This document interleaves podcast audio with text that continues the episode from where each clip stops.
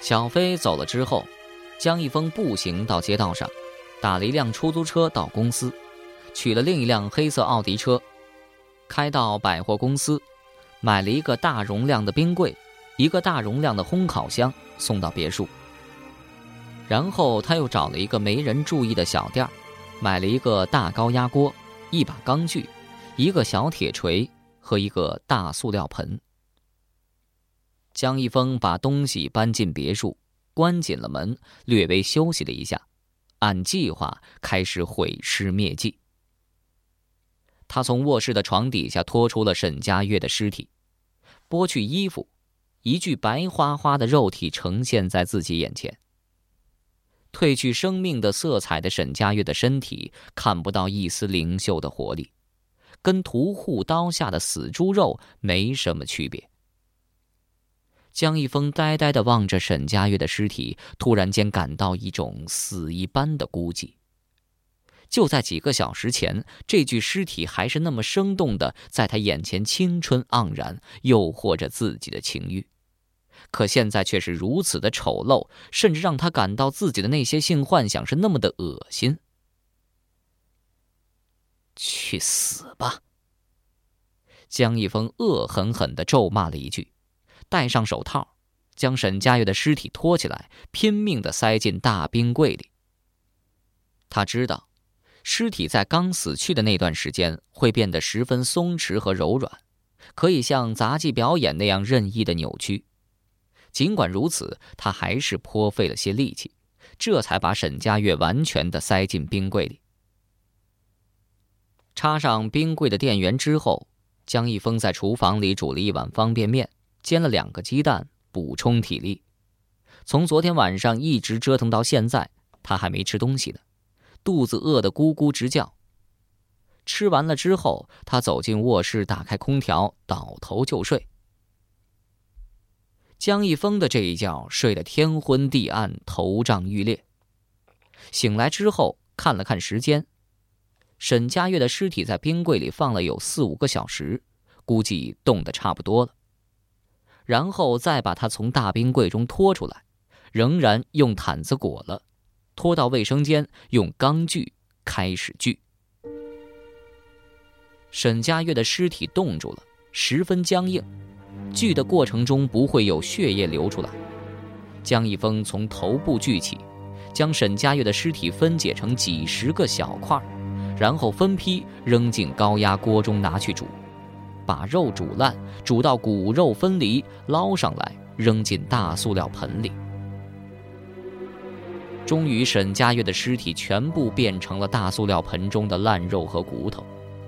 江一峰把骨头分离出来，放到大功率烘烤箱中去烘烤。被烘烤过的骨头散发出诱人的香气，用小锤子轻轻一敲，便变成了粉末状。江一峰将所有的烂肉和骨粉分别装好，将剩下的汤和残渣冲进了下水道。然后他开始打扫屋子，仔细清洗和擦拭地板以及所有接触到沈佳悦尸体的物体：高压锅、冰柜、烘烤箱、大塑料盆、钢锯、铁锤，一个都没放过。做完了这一切之后。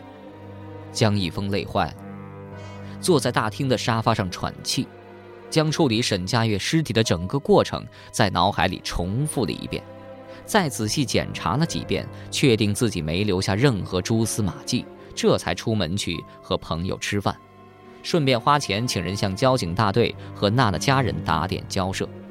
得到肯定的答复之后，他再打电话给小飞，叫他明天去警局自首。当天晚上夜深人静的时候，江一峰偷偷地将沈佳悦的烂肉和骨粉倒进门前的小河中。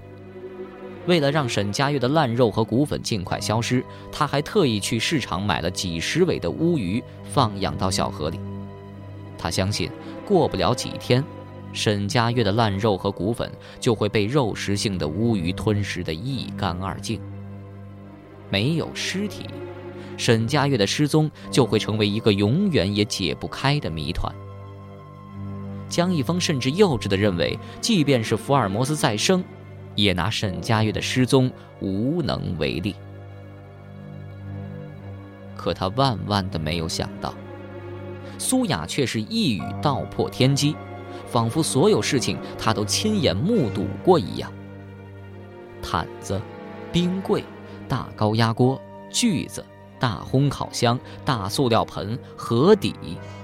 这是他处理沈佳悦尸体的步骤，他怎么也想不通苏雅怎么会知道这些。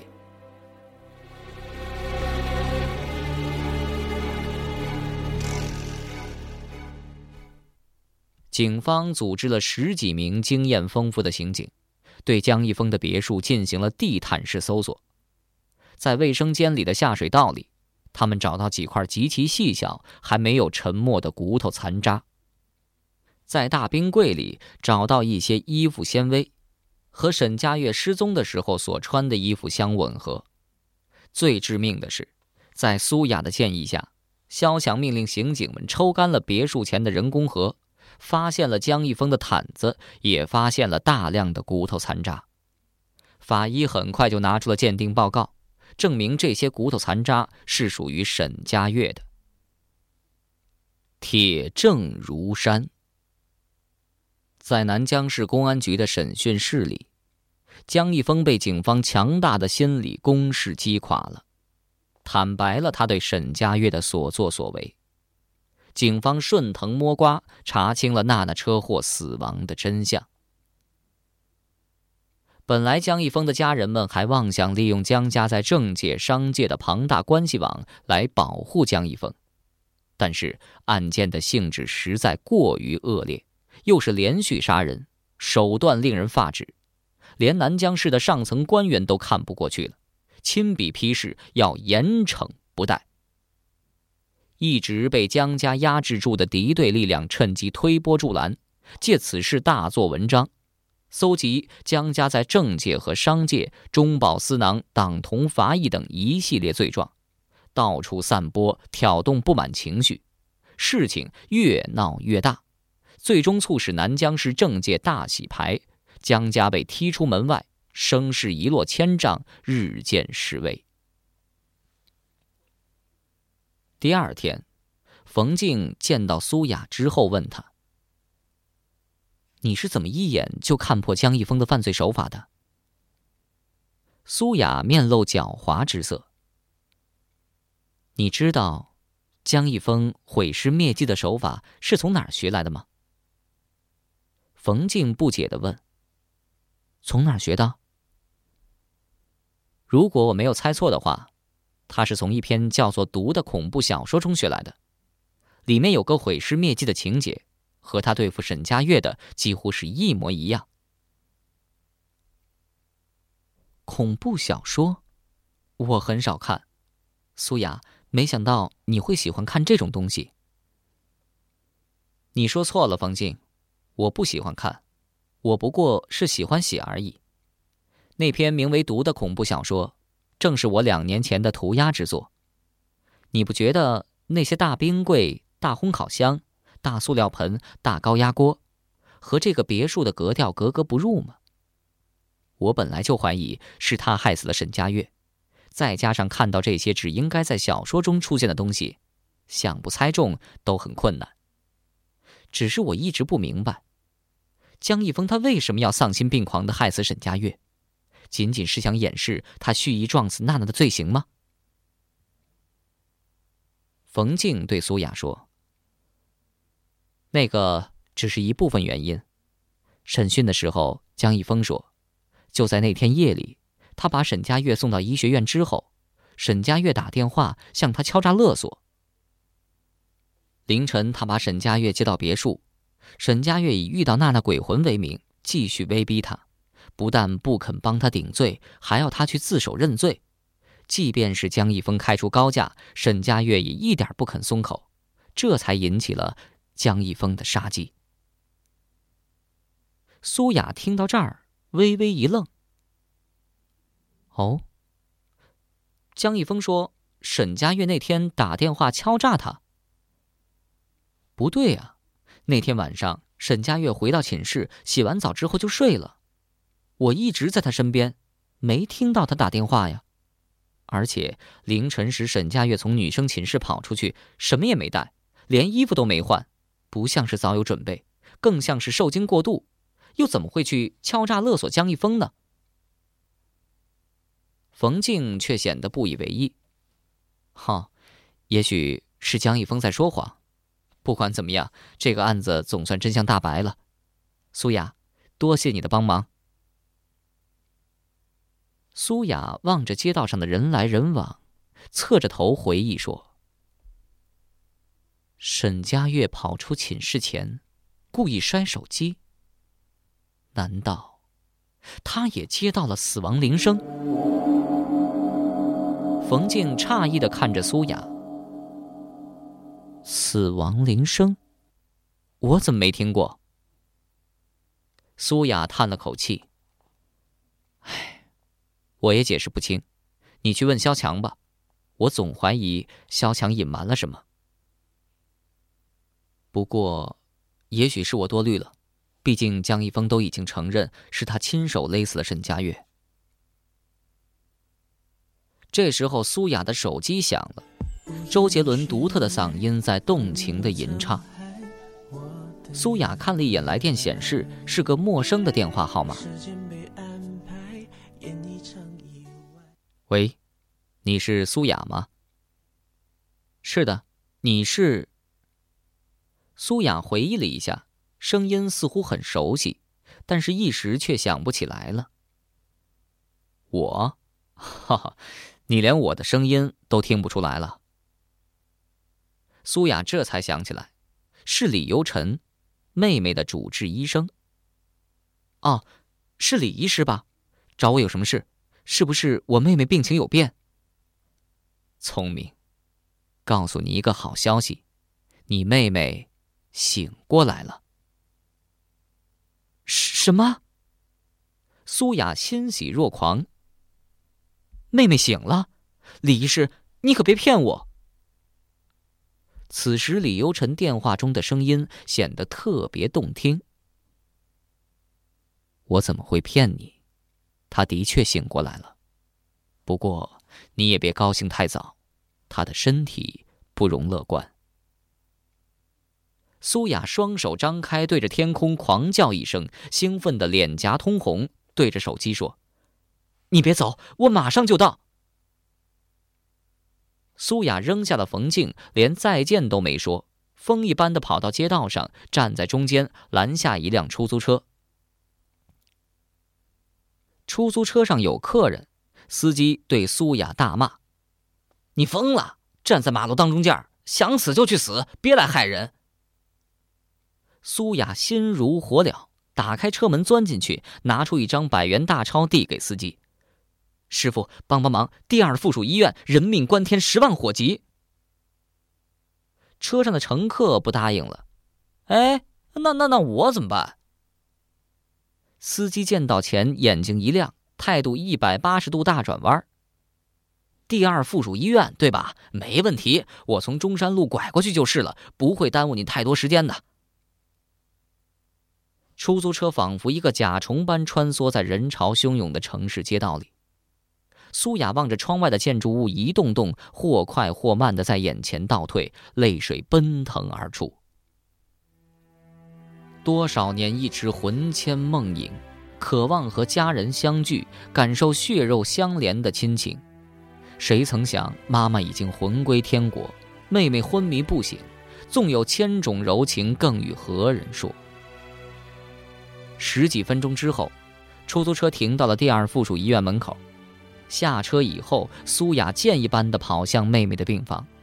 等她进房的时候，已经累得气喘吁吁了。苏叔果然醒了，他背后垫着枕头，靠着床头坐着，苍白的脸上泛着些许红潮，一个劲儿的咳嗽，看上去身体还很虚弱。妹妹，苏雅冲了过去，还好吗？感觉怎么样？头还疼不疼？苏叔歪了歪脑袋，眼光疑惑不定。你是？苏雅抹了一把泪水。我是你姐姐苏雅呀，你不记得了？姐姐。苏叔摇了摇头。我没有姐姐啊。我，我真是你姐姐啊。苏雅急了，从身上摸出一张发黄的旧照片，递到苏叔的眼前。你看，这是爸爸，这是妈妈，这是你，这是我。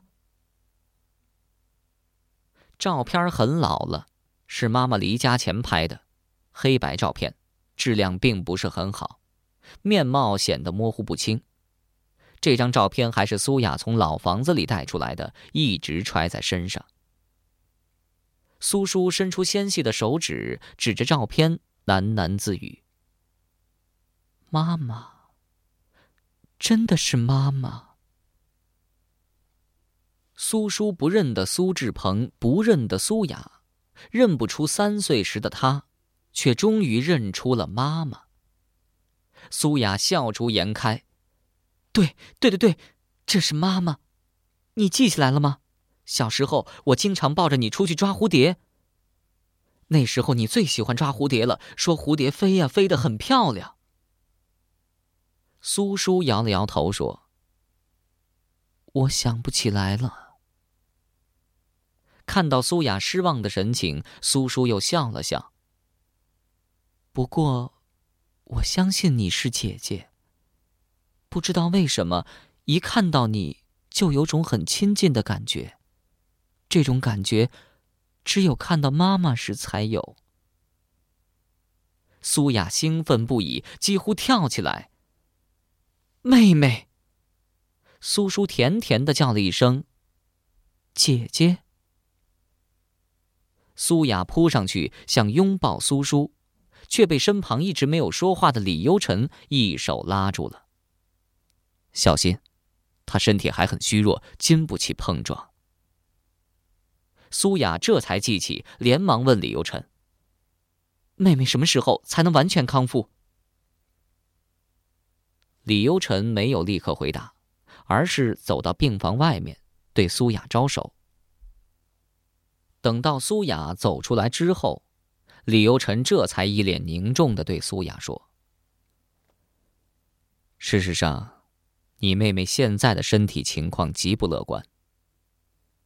她头颅里的骨头没有完全恢复，淤血也没有完全清除，随时可能引发头疼并发症以及其他的后遗症。再加上她患有严重的精神类抑郁症和被迫害妄想症。”如果不进行进一步的治疗，后果不堪设想。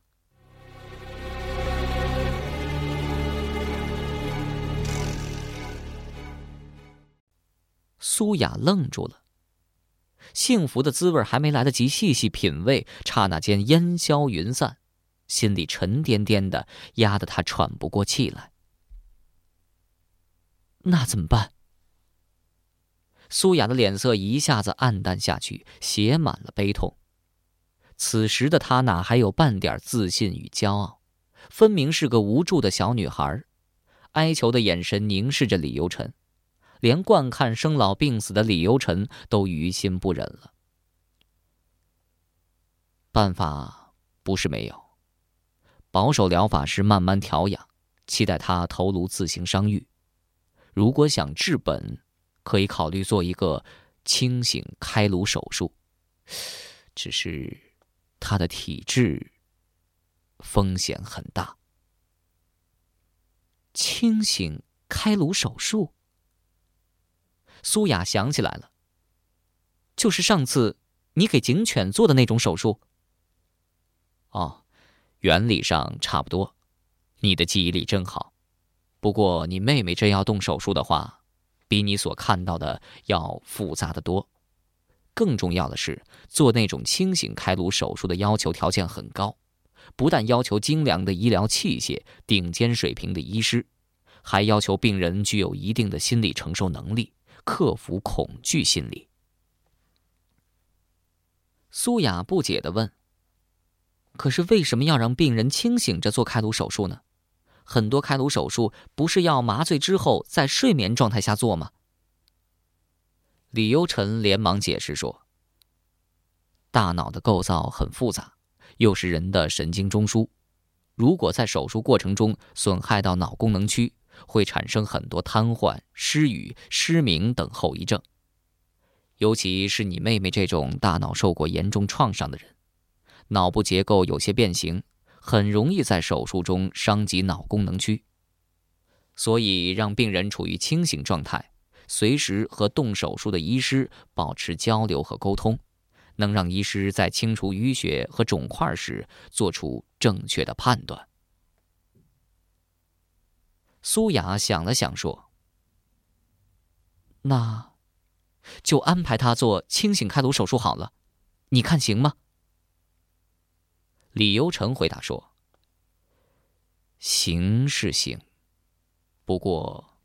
目前国内还不具备做这种手术的条件，要到欧美大医院去做才行。苏雅惊愕的看着李优成：“你不会做？”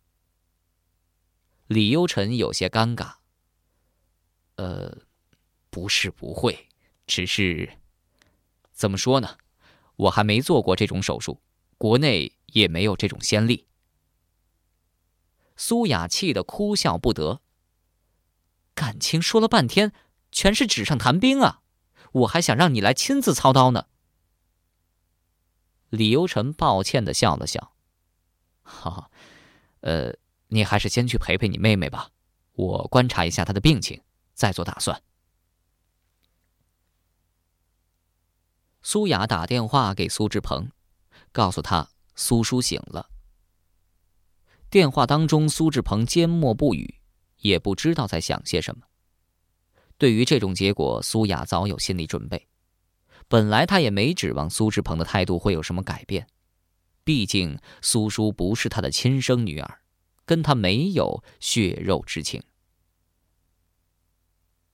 苏叔的身体还是很虚弱，喝了一点流质的食物，没多久就沉沉的睡去了。黑色的帷幕拉下来，医院里的喧嚣声渐渐远去。